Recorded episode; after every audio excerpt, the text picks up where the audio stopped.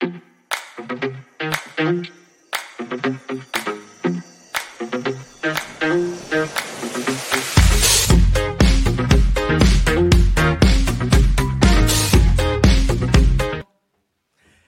buenas noches, bienvenidos a la platicadita noche de lunes. Mi nombre es Ben Kenchin y bueno, en esta oportunidad eh, tengo acá de invitado eh, alguien que ya ha estado en estas contiendas electorales, esas campañas, ya lo hemos visto y dice que en esta ocasión sí va a conquistar el Palacio de la Loba. No vamos a, le vamos a preguntar ahí qué estrategia es la que trae ahora para conseguirlo y por qué en otras ocasiones han faltado ahí un par de, de cosas. Estamos hablando de Roberto González, candidato a la alcaldía metropolitana por el partido Creo. ¿Qué tal, Roberto? ¿Cómo está? Muchas gracias, Ben. Muchas gracias aquí. No, no es que yo sea amargado para recordarle las, las veces que no, han- no, no se ha podido, pero es que han- ha faltado poco. ¿Qué ha sucedido de lo que podemos ver hacia atrás y qué de nuevo hay en esta propuesta que nos dice, "Mm, tal vez sí, ahora sí, esta sea? Mira, la verdad es que yo creo que es un sector socioeconómico medio, digamos, que se acostumbró aquí en la ciudad a comprarse todo, pagárselo todo en lo privado. Eh, compra su seguridad, compra su movilidad, compra su vivienda, compra su vestido, compra su comida, digamos, en, en- términos genéricos, que ha visto que la municipalidad a lo largo de los años ha tenido estabilidad en sus programas, se ha distinguido del gobierno central con ser más eh, eh, profesional en algunos casos, y entonces para ese sector es muy complicado ver la gravedad de los problemas del agua, de los drenajes, de la basura, del transporte. Eso fue hasta, yo diría, hace cuatro años. Pero los últimos tiempos, el tráfico verdaderamente le llegó A ese a sector de la población. a ese también. sector que se mueve en privado, básicamente con carro, por ejemplo, o con varios carros en una familia, y eso ha hecho que, la, que las condiciones, la atmósfera y el entorno le haya, verdaderamente ya le moleste y volteó a ver y a cuestionar una municipalidad que no ha resuelto los problemas de fondo. Y empieza uno a decir, bueno, ¿por qué estoy metido en una gran congestión? Porque hay motos, porque hay un montón de relajo, digamos, y ya vienes para atrás. Ves que las decisiones de no tener transporte no se tomaron, empiezas a ver que muchas colonias y barrios ya tienen problemas de agua y empiezas a ver que las cosas ya son serias, empiezas a ver que la basura llegó al, al Golfo de Honduras, al Caribe, que ya no son cosas inventadas. Y yo te diría que ese es uno de los factores de conciencia, digamos, que al final de cuentas vino a esta ciudad. Pero si lo ves en términos numéricos, yo hace dos campañas, digamos, cuando me quedé a siete puntos de Álvaro Arzú, él ganó con 37, yo 31 y Sinibaldi con el Patriota 26. Quiñones 38 y yo 35. ¿Qué significa? Hay 62% de la ciudad que no, Que no ha está- votado desde hace más de una década. Que no está convencido con no está la convencida por la actual. continuidad. Entonces, Eh, ahora hay, un- hay una, hay una trampa ahí en, en- en las elecciones de, de- de las alcaldías, que no hay una segunda vuelta y Sí. que si el que saque más votos, pues él se queda con el, el ganador se queda Sí. con todo. sí, Eh, y hay una diversidad de alternativas y de candidatos que favorece a eso. Eh, sí. con, lo, con ese estrecho margen ya que quedaba entre Quiñones y su candidatura, nunca se planteó la necesidad o la conveniencia de mejor formar un frente amplio o común con las otras por- alternativas que tienen alguna posibilidad y hacer frente todos juntos como una opción a Quiñones y no tres, cuatro, que al final esos tres, cuatro pueden ser los Sí. que le quiten el 1 o 2% al que vaya de segundo. Fíjate que sí lo, lo hice y precisamente esta vez, ven, después de la pandemia me encontré al arquitecto Vélez en la Universidad Landívar. Yo estaba estudiando teología ahí en la universidad y me lo encontré, él estaba en un desayuno. Nos encontramos y le digo, mire arquitecto, ¿qué tal está? Y qué le pareció después, eh, todos estos dos años después de las elecciones, porque lo vi en muchos foros, compartimos y lo admiraba mucho, sobre todo sus mensajes. Y el arquitecto Vélez sacó casi 50 mil votos, sacó un 10% del electorado en una campaña muy modesta en recursos, pero con mucha aceptación. Y yo le digo, mire, sumado esos dos resultados, decía, adiós Quiñones hace cuatro años. Mire, Arqui, siga adelante, yo casi que lo, lo, lo, exhorto a seguir adelante, le fue muy bien, aquí me tiene para servirle. Yo para ese entonces no había, digamos, considerado con seriedad, digamos, volver a volverlo a intentar. Uno cree que siempre lo ha tenido, pero casi que cada esfuerzo es independiente eh, en la decisión que uno toma. Entonces nos empezamos a hablar y nos volteamos a ver la cara como diciendo, miren, nos hicimos la malobra, ¿verdad? Porque empezamos a ver que coincidíamos muchísimo, pero muchísimo. Él sobre todo que ha trabajado más de una década en la municipalidad, yo también. Entonces decíamos, mire, ¿qué realmente nos diferenciaba en los foros? Casi que nada, era complementario. Yo tenía un paradigma y una visión y una experiencia y él tenía otras. Entonces le digo, mira arquitecto, si usted se decide más adelante, cuente conmigo. Y él me dijo lo mismo. Y ahí empezó a surgir una muy bonita amistad que nos condujo hace unos meses a plantear una propuesta Pero nunca fue una, una posibilidad de unir eh, No, porque él, me comentó que no había ya militado, digamos, en el partido Semilla, que es lo que, por lo que él se, postuló la vez con el que se postuló, me dijo que, que lo consideráramos más adelante y esta reflexión exacta, la que tú tienes, no solo él ha manifestado, sino que yo también de sentido común la tiene uno.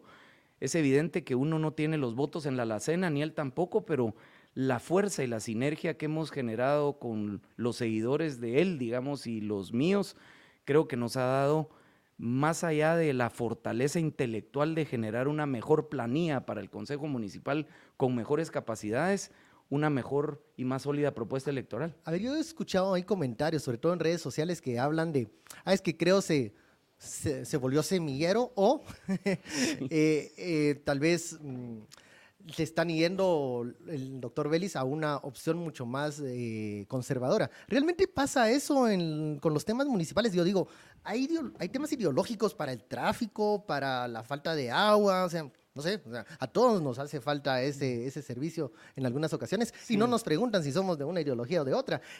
¿Cabe ese discurso en, en este tema de la alcaldía metropolitana? Mira, ven, en ciertas, en ciertas, digamos, la gente discrepa o por lo menos se diferencian los medios para alcanzar los fines. Los fines como que todos coincidimos en que queremos prosperidad, queremos educación, queremos salud, queremos un mejor mundo. Pero en los medios para alcanzar esos fines es donde están las ideologías. Yo te diría que la MUNI es una institución bastante pragmática en ese sentido. La gente quiere, quiere tener agua en su casa, no quiere tener olores por basura, no quiere tener drenajes enfrente de su casa, quiere tener transporte. No voy a dejar de decir que tienes mucha razón en, los antecedentes de tu, de tu pregunta. Es mucho más pragmático que en otras cosas, pero siempre hay temas ideológicos. Y sobre todo cuando tú pues ves que partidos políticos posiblemente han acuñado ciertos principios de ideología, como en el caso de él con Semilla, en el caso mío con Creo, pues es lógico que para algunos y otros se consideren como que se está contaminando. Hasta llega el punto de decir, bueno, usted está traicionando a estos principios o usted está traicionando también.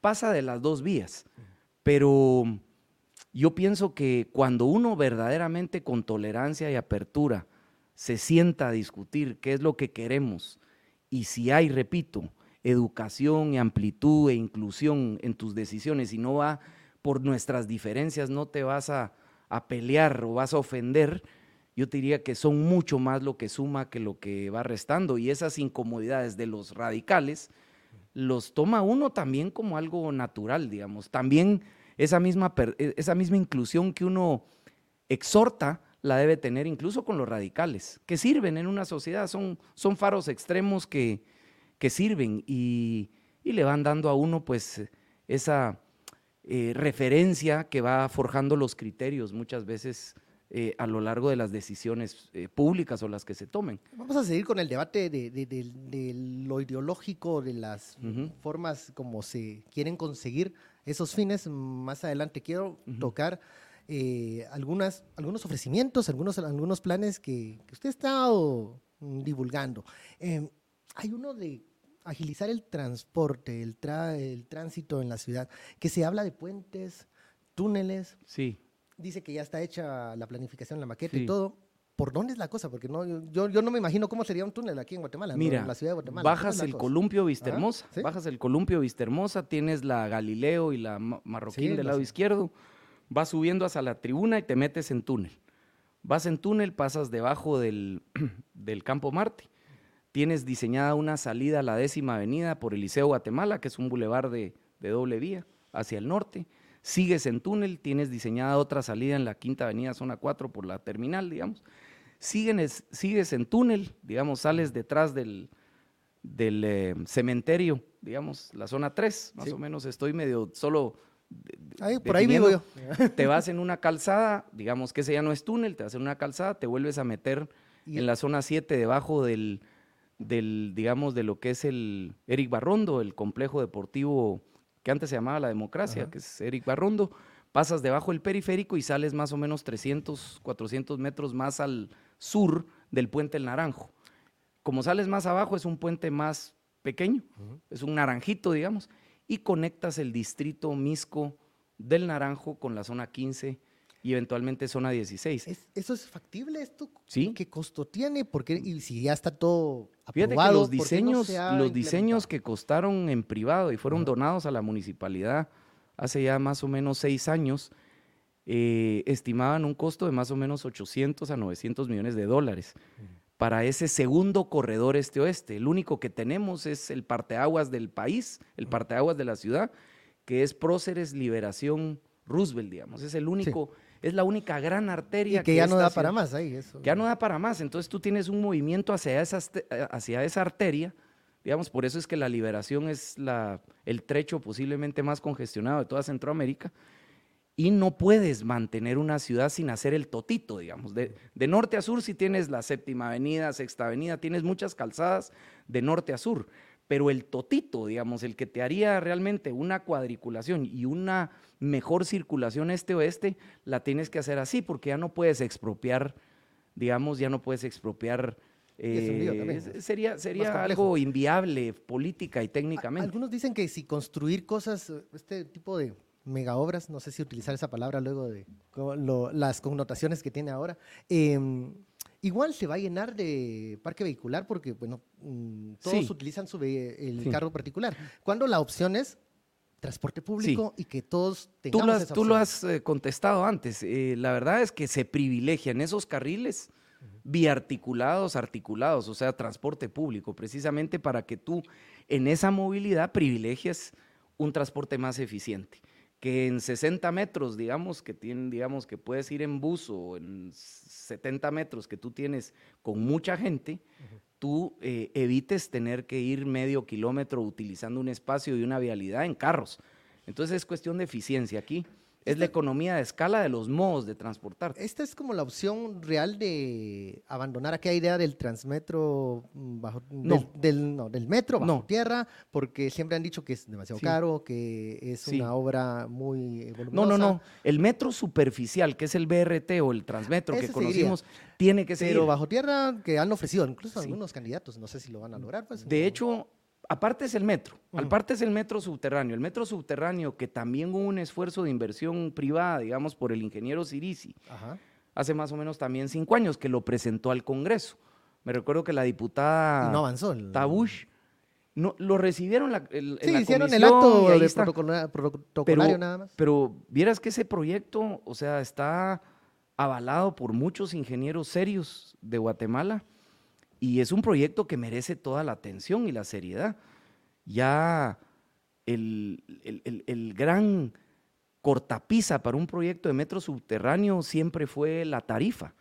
Y cuando se consideraba hace 20 años que yo estaba en la municipalidad, se, es- se es- se esperaba que un proyecto de esa naturaleza tuviera un retorno en 70 años si se aplicaba una tarifa de más o menos unos 70 a 2 dólares el día por movilidad diaria. Ajá. Bueno, ¿cuántos son 2 dólares hoy? Estás hablando de menos de 20 quetzales y la gente más pobre hoy está pagando ¿Cuánto 30 y están pagando 40 por quetzales. tres eh, O sea, definitivamente lo que te quiero decir eh, ahora ven y a todos es que el metro subterráneo sí ya es, desde el punto de vista económico financiero, digamos, en un flujo de valor presente neto, si lo quieres ver así, que atraería inversionistas, digamos, para poder convertir este proyecto en capital mixto, digamos, porque también tiene que participar el Estado, tiene que participar las municipalidades y el sector privado, se vuelve muy atractivo. Y yo pienso que definitivamente esta es la era de arrancar esos proyectos. Ya arrancó Panamá, ya arrancó República Dominicana, ya han arrancado otros. Y yo me recuerdo que yo estudié en Chile en 1994. Y Chile era, honestamente, era muy parecido a Guatemala, digamos, y cuando yo regresé a Guatemala, me, fue choqueante. Cuando yo regresé y allá podías pedir taxi en una esquina, había metro subterráneo, tenías incluso ya las previsiones de encajonar el río Mapocho. Aquí yo vine y lo que vimos fue furgones con unos cabezales llevando gente. Y esa fue la razón por la cual yo me metí a, ayudar, digamos, en el tema de tránsito y transporte. Furgones que fueron en la época del presidente sí, Bercher. Cabalmente. Entonces yo cuando regresé de Chile y el, el alcalde, el alcalde en ese entonces, se reelige, es cuando se pide el tránsito al gobierno. Se le pide el tránsito porque de forma inaudita Guatemala tenía el tránsito en el gobierno y el transporte en las municipalidades. Entonces las recomendaciones de los consultores es o usted le pasa el transporte al gobierno o el gobierno pasa el tránsito, pero no pueden estar separadas ambas cosas.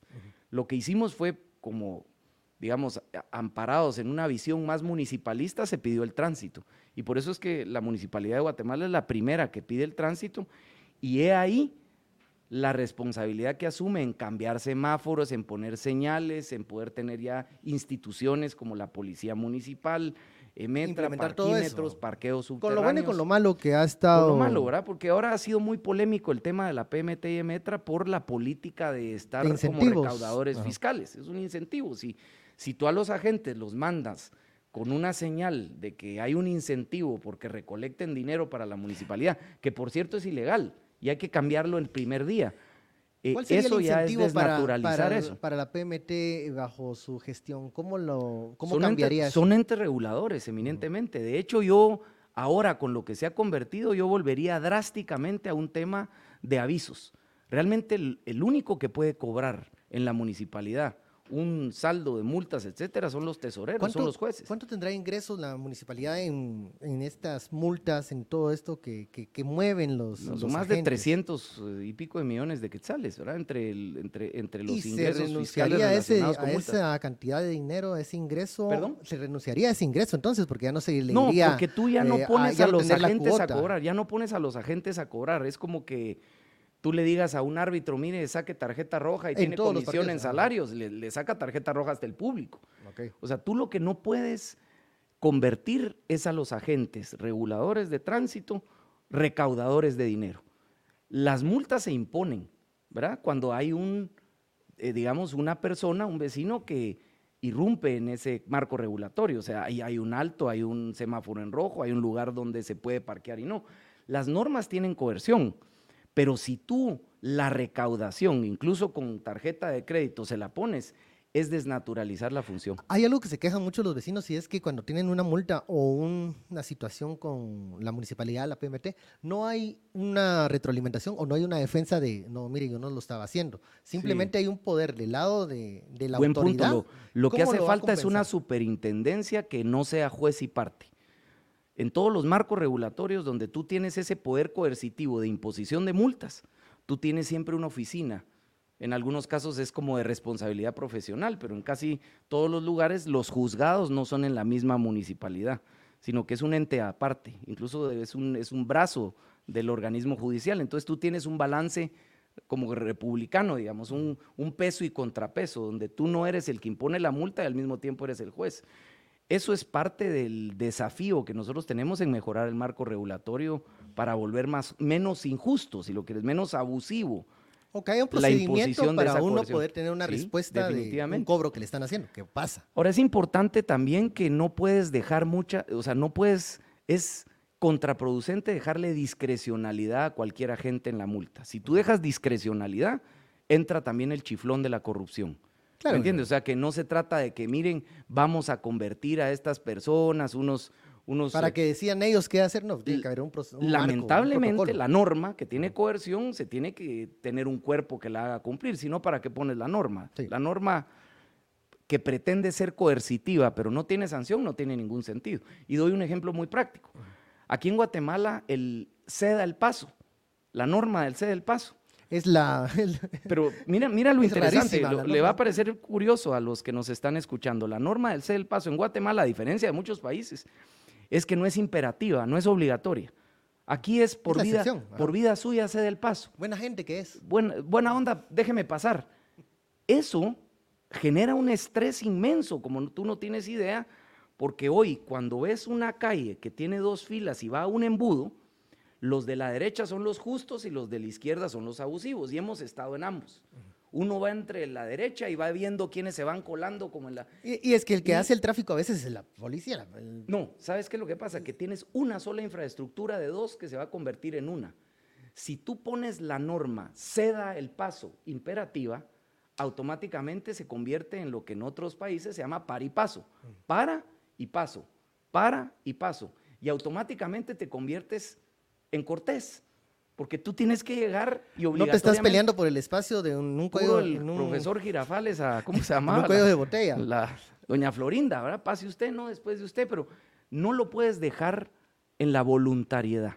Lo tienes que mejorar. Y esa es una norma muy simple que nos quitaría cualquier cantidad de estrés, hostilidad, violencia, porque vivimos no se constantemente. amanece enojándose hecho un manojo de nervios. Con el, de, el vecino, con el motorista. Pero, te das cuenta cómo la norma regulatoria tiene que tener coerción, tiene que tener obligatoriedad, porque obviamente si tú no cedes Pero no tiene que haber abuso de poder, que es lo que ha pasado con eh, las sanciones que se han impuesto. Yo estoy muy, digamos, la, digamos, la generación actual, no solo en temas de comportamiento vial, ya no desafían una línea roja. Yo en mi época Tenían que poner volardos, tenían que poner en los arriates. De hecho, todavía hay algunos de recuerdo, porque tenías que poner volardos porque la gente se subía en los arriates, en los jardines, a parquearse donde, donde fuera, porque no había un, un ente regulatorio que tuviera eh, un marco que nos regulara.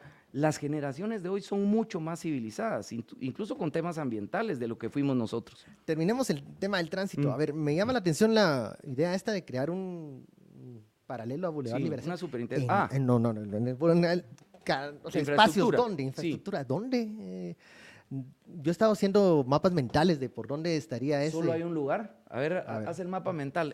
liberación paralela del obelisco a la entrada a la. ¿Dónde? No, pues, no hay espacio. Pues o, es abajo, digamos, pero no te voy a proponer un túnel, o es arriba, no te voy a proponer, no te voy a proponer un segundo piso. Y del lado derecho, digamos, yendo hacia la Roosevelt, pues tienes un montón de propiedad privada. Entonces, la única alternativa es del otro lado de los arcos, en, la, en el lado norte de la pista, donde no es pista. Tú haces un encajonamiento, no tiene losa, es decir, no es túnel, sino que haces un encajonamiento y sale enfrente del mercado de artesanías tú te metes debajo del paso a desnivel del reloj de flores, yendo hacia el sur por la sexta, visualicemos, vas en la sexta, vas a bajar el paso a desnivel reloj de flores, ¿ya? Y en lugar de cruzar a la izquierda, como tú tienes, cruzas a la derecha, pasando la liberación y pasando los arcos, cruzas a la derecha en esa parte norte y te entroncas con un distribuidor vial que ya está previsto enfrente del mercado de artesanías. Estoy seguro que cuando has salido del aeropuerto, los museos o por ahí, tú volteas a ver un par de calles que topan en un muro. Sí, Pues esas calles que topan en un muro no, no, es que las diseñaron así a lo loco, prevía, eso prevía esa ruta. Digamos. Y la dejaron ahí sin... Se quedó prevista, digamos, se quedó prevista porque quien la hizo, quien la promovió era ministro de comunicaciones y había sido alcalde, Eduardo Castillo. Entonces él sabía que esa paralela tenía que venir. Esa, esa vialidad, si tú la complementas con dos entradas a la base, porque ahora ya hasta la vas. Si tú la complementas con dos entradas, una al final de la hincapié después de la Santa Fe y otra del lado de Canella, también llegando por, por el otro lado de la Santa Fe, digamos el lado occidente, entras con dos puyas a la vas, tienes esa paralela de la liberación, ¿verdad? Y utilizas mucho mejor la zona la sexta avenida zona 9 y de entrada a la ciudad la quinta avenida de la zona 9. Esa sí pasas por debajo es así, pasas por debajo, más o menos por donde está Gustavo Molina, para que se den una idea. Sí, a esa altura. Pasas abajo y te entroncas a la Quinta Avenida, que es una arteria lindísima de doble carril con bulevar, eh, perdón, con arriate en medio, que no se aprovecha y está inmensamente subutilizada como arteria.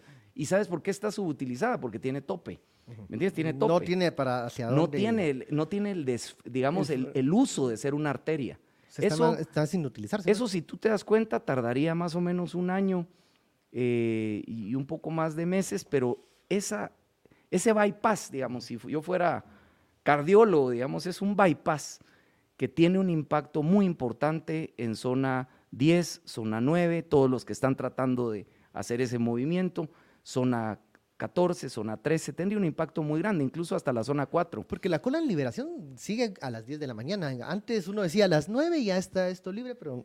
Mira, la liberación, lo que no le tenemos que tener miedo. Lo que menos tiene liberación eso. Sí, cabalmente, hay que hacer la liberación de la liberación. De la liberación, porque Pero volviendo al tema, yo creo que lo que no nos debe quitar ningún impulso es la seriedad de entrarle a los proyectos grandes. Eh, yo encuentro siempre una especie de resistencia de la modorra que causa, ese es el término que yo he encontrado, es una especie de inhibidor de que cuando requiere mucho dinero y cuando requiere pasar por el Congreso, cuando requiere pasar el gobierno, que precisamente porque el sistema que tenemos de administrar la ciudad siempre es aislado, cada quien por su cada lado. Cada quien aquí está cuidando su esquina o cuidando su, feudo, es lo que pasa muchas veces. Uno eso, pero a veces... O no quieren que se contamine con el otro, que, puede tener otras intenciones. En el caso de la ciencia política, aquí en la ciudad hay un problema de gobierno metropolitano que no existe. La ciudad es un organismo que tiene todos los problemas interconectados, ven. Pero Roberto, no lo técnico le puede ganar a lo político, porque, o sea, si tenemos un planteamiento técnico de cómo resolver el problema del, tránsito, el problema de la distribución de agua, no se está politizando porque es algo que tiene una solución técnica. Eso es un buen anticuerpo para ir con los políticos y discutir y, llegar a un acuerdo. No, pero fíjate que aquí hay que resolver primero el sistema de toma de decisiones político para que todos los proyectos técnicos que ya existen, como el periférico que nunca digamos nunca se ejecutó, o Amatitlán que lo ves ahí muriendo, o las cuencas que las ves todas contaminadas, tienen un problema que no lo ve la gente a simple vista. Solo te lo explico en un minuto. Y es que la ciudad es una y está sentada hoy en 11 municipios. Y el problema es que en una ciudad tú administras flujos, flujos de agua subterránea, flujos de aguas superficiales, aires, flujos de gente, flujos de mercancías, flujos. Solo quédate con este concepto, flujos. Cuando tú al flujo le pones varios responsables, se vuelve automáticamente de nadie. Es un caos, nadie, nadie realmente está siendo Te lo quiero explicar como un condominio, un condominio que tiene cosas en común, el salón social, quién le paga los de la garita, el, el, elevador, la recepción. Piensa en un condominio. El régimen de condominio es que tiene que haber dominio sobre lo común. Si no es una anarquía. Sí, no Entonces, ¿qué pasa? La ciudad es un condominio de 11 que no tiene el comité, porque el comité o la junta directiva o la sociedad, al ente, la persona jurídica al que tú le asignas el dominio para lo común, no lo tiene la ciudad. ¿Y aquí a quién estaríamos eligiendo? Y por eso es que me encanta a los 11, a los 11 alcaldes o alcaldesas que queden y cuatro ministros porque estoy incorporando de regreso al gobierno central. Y te digo de regreso porque el gobierno central antes, el Ejecutivo... ¿Cómo se llamaría este ente? El Consejo Regional Metropolitano que está en el artículo 231 de la Constitución. ¿No estamos creando algo nuevo? Nada, ahí está. Google ahí el 231 de la Constitución. Es el Consejo Regional Metropolitano Constitucional que es el que desde hace 16 años, desde que me tiré por primera vez, pero no es una innovación mía, lo conocemos desde hace mucho tiempo. ¿Y a quién le estaríamos quitando poder ahí? ¿O quién se sentiría amenazado por Yo diría que posiblemente el alcalde cabalmente del municipio de Guatemala, del epicentro, al poder interactuar con otros Usted se actores, ese poder, digamos. es que no hay de otra. Esa es la solución tú le llamas técnica, pero yo le llamo técnico, digamos, a lo ingenieril, a lo científico. Esto es ciencia política. Esto es cómo gobiernas una ciudad. Pero veo más difícil convencer a los otros. No, los otros felices, los otros alcaldes felices de estar cogobernando la ciudad. Se han sido excluidos. Han sido excluidos. Bueno, eh, eh, entonces usted es el que ya está convencido que sí hay que ser parte, parte, de ese poder para que hacerlo 100%, funcional. pero lo que te quiero decir es que no vas a creer que soy un Quijote hablando de esto. Se habla desde los años 60 desde que Colón Margueta popularizaba la región metropolitana y el distrito metropolitano. No era una geografía, era un gobierno, gobierno de la ciudad. Y, así se, administran las otras ciudades en el mundo. Y se quedó en teoría nada más, porque no se ha aplicado. Lastimosamente, no, bueno, no solo en teoría, gracias a Dios ya pasó a una ley constitucional. Lo que tenemos que hacer es implementarla. A ver. Pero ojo, regresar al gobierno, porque empecé con el tema de la modorra. La modorra es volver a confiar en la buena voluntad de que se lleven bien con el gobierno, que se lleven bien entre ellos. Ese no es un sistema. O aquella solución de que tienen todos que ser del mismo partido, de la misma línea para que utopía. Y aún siendo el mismo partido, partido van a tener intereses. O sea, el, el digamos que el municipio donde está Boca del Monte, vía canales, pues quisiera arreglar Boca del Monte. Yo quisiera seguramente hacer algo en la hincapié, por ah, dar un ejemplo. ¿Ha tenido alguna, bueno, qué opinan el resto de, candidatos de, este todos están, cuando les explicas, cuando les explicas esta lógica, y es un poco este extraordinario momento que tengo en estos programas, porque las ideas son poderosas, son poderosísimas, y las élites cuando van acuñando un concepto, esa es la forma de realmente hacer los grandes cambios. Ahora, sí te tengo que decir una cosa. A lo largo de los 16 años siempre me dicen, mira, no hables del Consejo Metropolitano, de la gobernanza metropolitana, es demasiado como serio. Uno en, uno en campaña tiene que hablar de cosas como muy concretas, como enseña el render, haz la liberación 2, haz... Pero guacalazo. O el, bueno, 30 segundos de un mensaje de empatía, por dar un ejemplo. Ahora ya no sé, ya no sé guacaleo, ¿no? Ya no, no, ya no me, solo esa. Solo, fue una entonces, nos engañó porque pensaba que todos los días se echaba uno usted. No, no, no, llegaba? no. No, ah, yo pensaba que era agua fría y dije, yo, no, no. es empático con la gente que, que vive eso, ¿no? Pues fíjate que solo una vez lo hizo, entonces. Yo me recuerdo, no sé si fue contigo en Guatevisión, donde cabalmente ¿En qué año fue? En el 2007. 2007, ok. O sea, ya 16 años. Yo comenzaba en el 2007 en Guatevisión, sí es cierto. De esa muestra de... De, ingenio, creatividad, y, pero ahora pero, abandonó esa, esa No, es que siempre fue muy, es un tema muy serio. Yo la verdad es falta de agua. el que no se compenetra con el, no, no solo la falta de agua, la vivencia, y sobre todo aquellos que no la vivimos, porque yo lo que digo en ese anuncio es que estoy aquí en la zona 18 para que juntos, juntos, sintamos lo que sufren miles de guatemaltecos. Y se subía al bus, me recuerdo. También. También. Pero solo te termino la otra.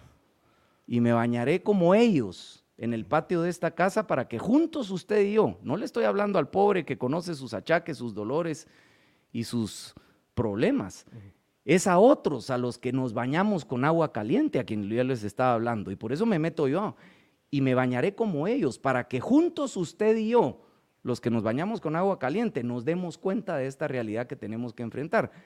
Uno ve el sensacionalismo del anuncio y dice, ah, es como ahora en redes sociales, ¿verdad? Ah, sí, el TikTok. Llamó la atención, es demagogia, es populismo. Yo no estoy arrancando hace 16 años con un populismo, yo estoy diciéndole a los que tenemos, como yo, que tenemos ese problema que tenemos que enfrentar. Y ese era un llamado a la conciencia, que es lo que te estoy diciendo, 16 años de conciencia. Para los que tenemos todo, volteemos a ver que hay una ciudad gris que necesita cosas. Es más lindo escuchar ese anuncio. Y como digo yo, si tienen saldo, googleenlo ahorita, Roberto González, ahí, Guacalazo, y vas a escuchar el anuncio. El anuncio es a quienes tenemos está dedicado a otra Guatemala para que podamos entrarle a esos problemas. En esta campaña, yo, bueno, tal vez usted corríjame si, si me equivoco, no vi algo visualmente novedoso de, la campaña de Roberto González. Es porque ya todo está diagnosticado, los problemas ya están ahí, ya es una candidatura que pues, los vecinos conocen y ah, ¿hubo algún elemento de novedad? ¿O algo Fíjate, ven que lo que lo que he ido descubriendo, pero ha sido a lo largo del camino, porque yo no soy muy de redes sociales, te soy honesto, es que llegó el tiempo de la demanda de la genuinidad, de la genuinidad. ¿Qué significa? Que exprésate como eres, viste como eres, habla, eh, la gente quiere verte en un entorno natural, no hollywoodesco, digamos, no, no de producción. No mucha megaproducción, ajá. Hace 16 años esa fue una recreación, pero in situ. O sea, yo fui a la ratonera, al paraíso, a la zona 18. Yo estaba convencido que la gente iba a decir, este lo hizo en el estudio, este se pusieron, le hicieron croma, como decían antes. No, yo intenté hacerlo ahí, pero el segundo riesgo era el que, el que, el que hubo en algún sector cuando veía el anuncio. Dijo, este es mentira, este es una, Esto es falso, este es ¿eh? una, este es una frivolidad, ¿me explico?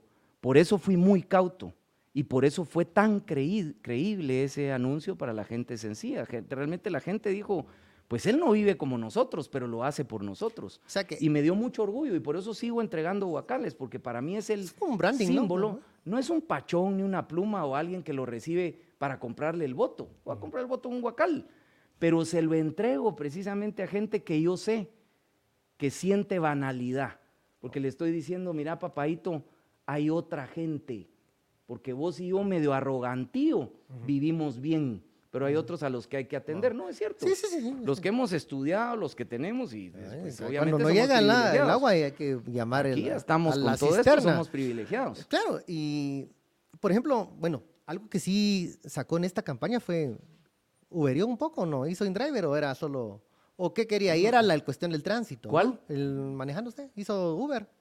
No sé, pero ¿O ¿Estaba manejando ahí? ¿O No, estaba? sí, no, manejo, Eso es lo que yo entendí que estaba usted haciendo. en tal vez dije yo, tal vez, ah, Roberto no, tal no, vez ahora sí. hace Uber. Sí, Eh, sí. Que no está mal, porque yo he hecho No, Uber. y ahora ves ahí los formatos y tratas Pero era de el- tener vivencias y entornos Era más el naturales. tránsito, el tema, digamos, central en, este, en esta campaña y, y lo que quería usted comunicar. Sí. Roberto, pasó, bueno, mm, se, le, se le echó de menos, no ha terminado la campaña, pero no lo he visto en debates.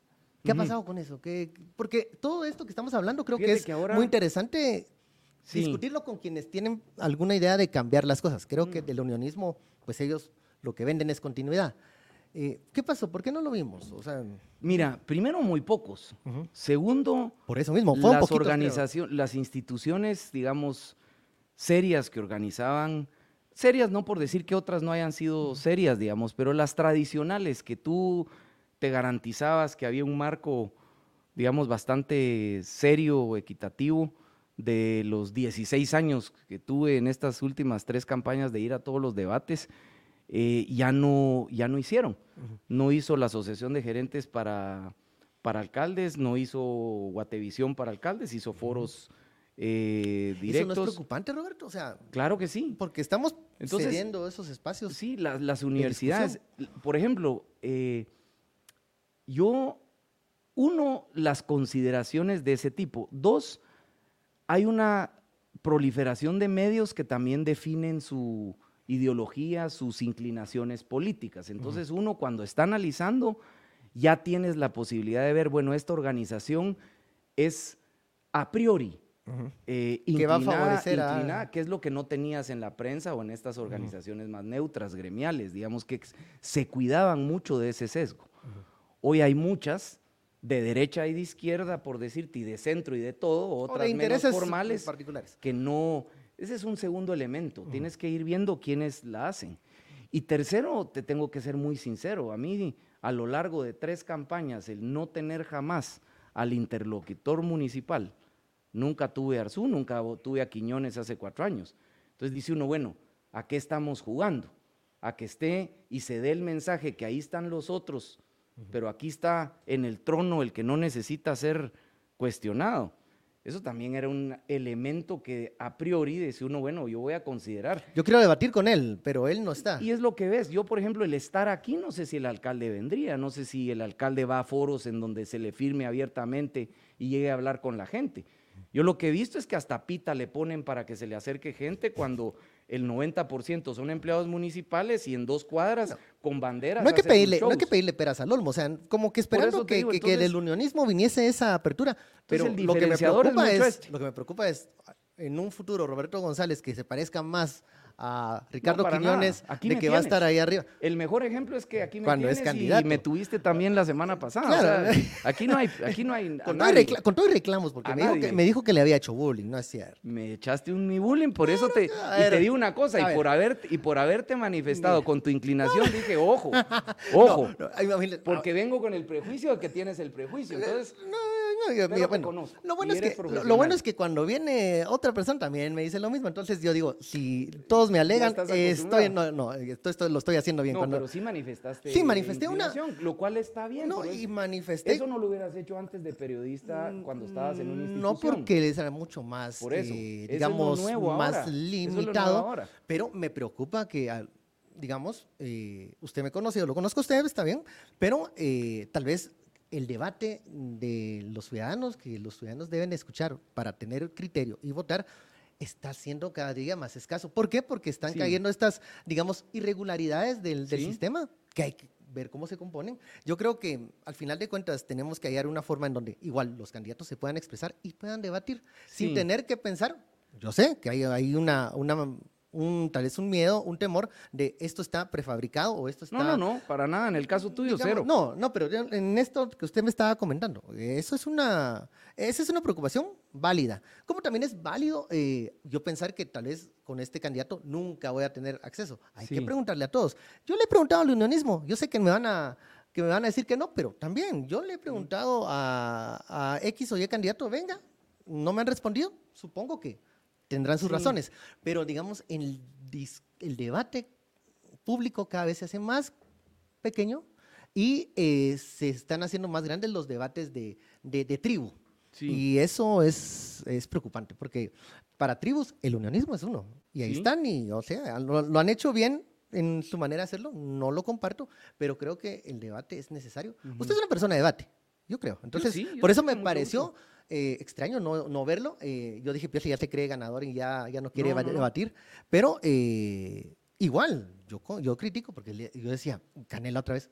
¿Se No, ¿y acuerda sabes que le pregunté una vez? Sería, si uno se escondiera, si uno se escondiera, ¿Cómo si se uno esconden no fuera, si uno no fuera a cuánto programa tienes oportunidad de ir de todos los ámbitos y todos los espectros, como lo he hecho yo, he ido a los medios de comunicación habidos y por haber, entonces sería bastante razonable pensar que ya no quiere tener algún desgaste, ya no quiere que tener o va muy bien que no quiere... Pero tú, por ejemplo, con tu, tu profesionalismo y con el conocimiento de tu audiencia que pudiera pensar como tú y de la gente que tú representas, independientemente que eres un periodista, digamos, eres un líder de comunicación, tú tienes preguntas e inquietudes que representan a mucho de tu audiencia. O sea, no necesitas pasarme tres papelitos en un foro con otros para que tú saques de mí muchos mejor, de los elementos positivos o negativos que tú pudieras recibir. Le digo porque, a ver, mi crítica en cuanto a por qué intentarlo otra vez, porque se acuerda que yo le pregunté antes de la campaña si Sí. iba y lo estaba analizando, Sí. así me lo dijo, era, bueno, ¿qué tiene esta campaña de diferente de las otras? Yo creía en algún momento que tal vez sí iban así a presentar un frente común las- con las otras opciones que también habían tenido algún resultado eh, bastante decente en la Sí. última elección.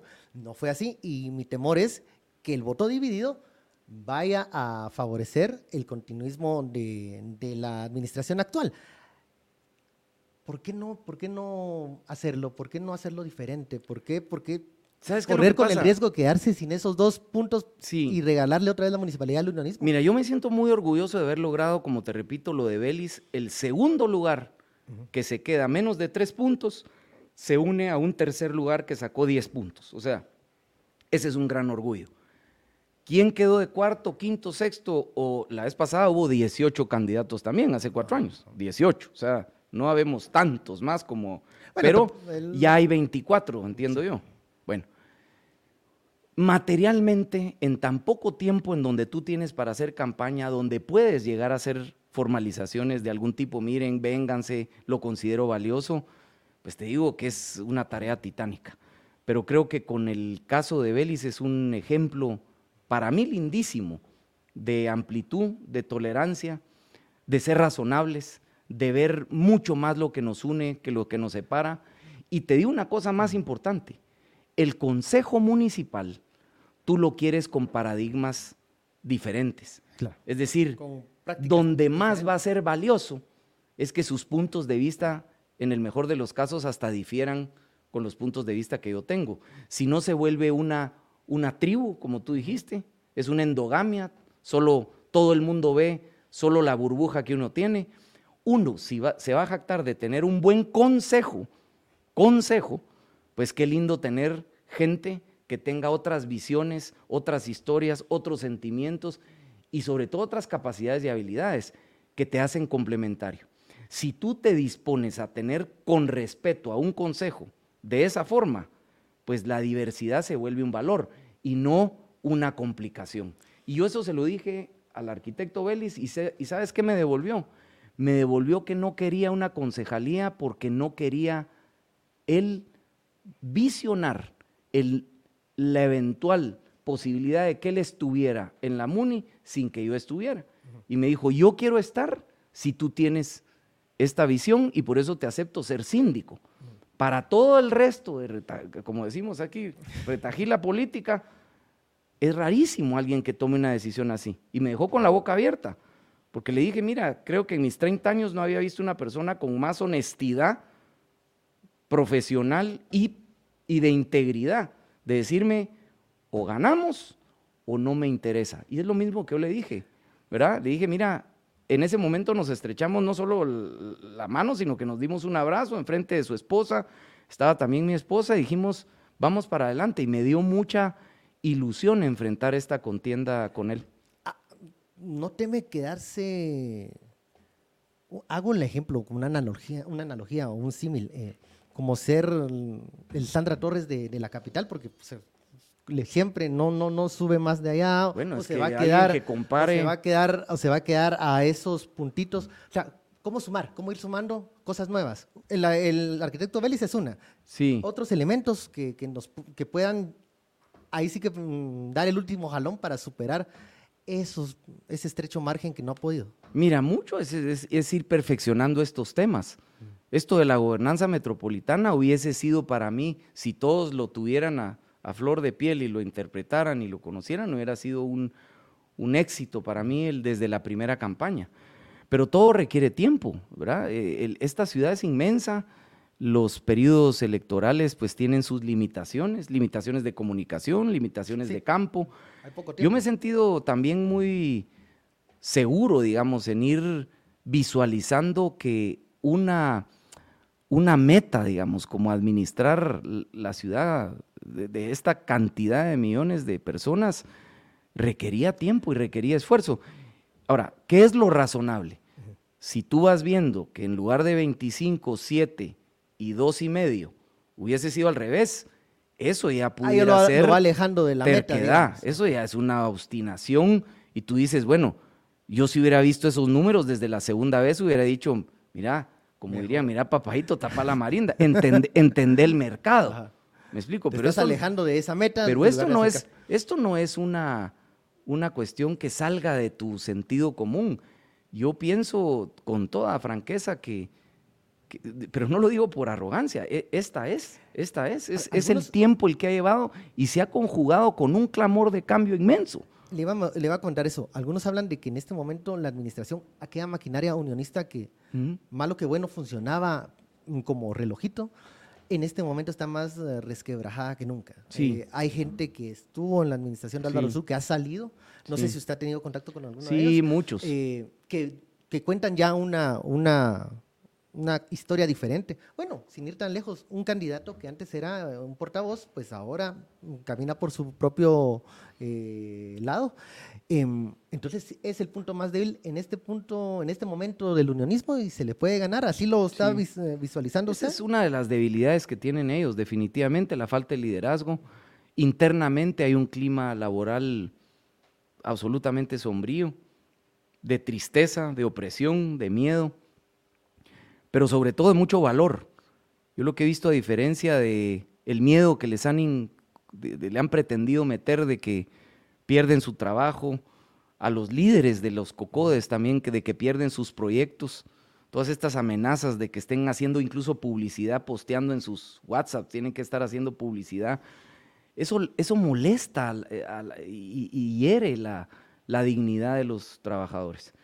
Ese clima es, es definitivamente para efectos de un, de un contendiente con el que contaba con cientos o miles de personas entre los entre los trabajadores, que no es recurso humano de él, sino que es del pueblo. Eh, definitivamente es una, es una debilidad. Pero no solo es esa.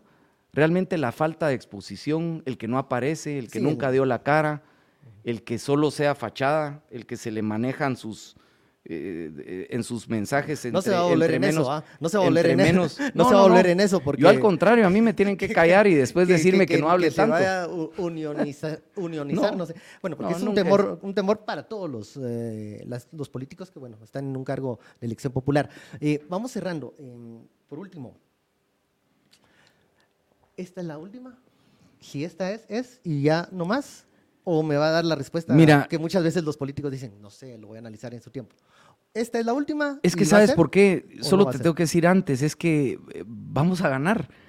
Y entonces, realmente más que la última es la... Todos y está bien, pues, pero... No, no, no, vieras que no, yo siempre he sido muy objetivo, hubiera sido iluso. Claro, uno entra a una competencia hace 16 años, cuando tuve 72% de intención de voto con el que yo tomé la decisión y yo tenía cero bueno, 0.00 y una mi tía que han de haber encuestado por ahí en algún centro comercial, así arranqué. Y no había perdido el quicio y conocía de política y del sector público. Realmente fue una motivación interior. Muchas veces tú participas en esto con un drive que se llama una, fuerza interior que es la que te motiva. Muchas veces es ver los problemas con el rostro y lo ves y te, y te da rabia y dices, eh, ¿por qué existe esto si tiene solución?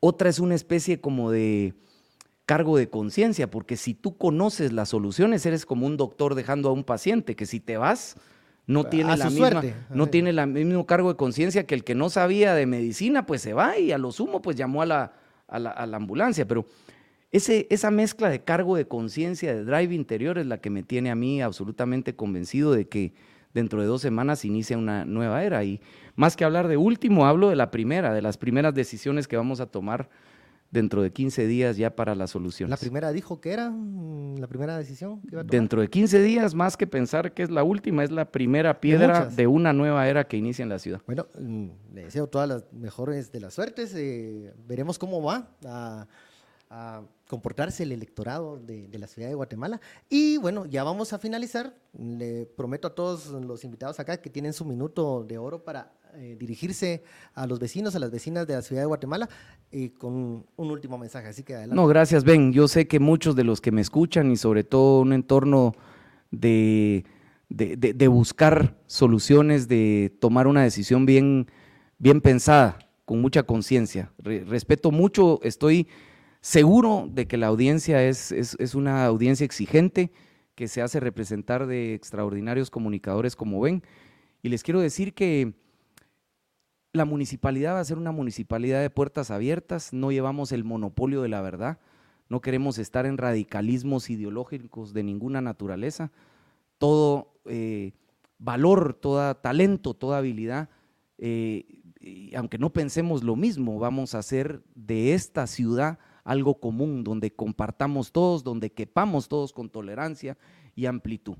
Y si he hecho este esfuerzo con el arquitecto Vélez, estoy 100% convencido que muchos de ustedes van a poder dignarse a dar el salto a las soluciones de esta gran ciudad que requiere la participación de todos. Yo solo voy a hacer el estartazo de abrir la puerta a una nueva era que no ha tenido oportunidad mucha gente de poder llegar a la ciudad como va a ser ahora. Entonces, los invito más que a votar dentro de dos semanas por mí, que se dispongan a de forma razonable solucionar los problemas en conjunto y todos unidos para una mejor ciudad, un mejor país y un mejor mundo. Que Dios los bendiga y muchas gracias. Bueno, estamos entonces finalizando la platicadita. Muchas gracias, Roberto, por haber accedido a este espacio y a responder a mis preguntas. Nos vemos.